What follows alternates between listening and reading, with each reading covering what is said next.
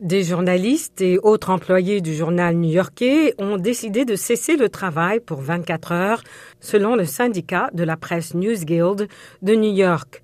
L'un des points du contentieux porte sur le refus de la direction du New York Times d'augmenter les salaires dans un contexte de poussée de l'inflation. Plus de 1100 travailleurs ont ainsi cessé le travail, une première en quatre décennies selon l'organisation syndicale. Ce débrayage ne devrait pas empêcher la parution du quotidien vendredi.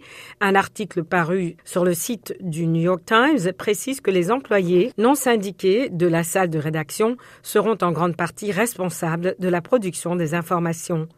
Une porte-parole du journal a indiqué que les négociations salariales n'ont pas échoué et qu'il est décevant que les employés en viennent à des actions extrêmes alors que nous ne sommes pas dans une impasse. La presse écrite américaine, jadis florissante, a souffert comme tous les médias de la pandémie et est aujourd'hui affectée par l'inflation.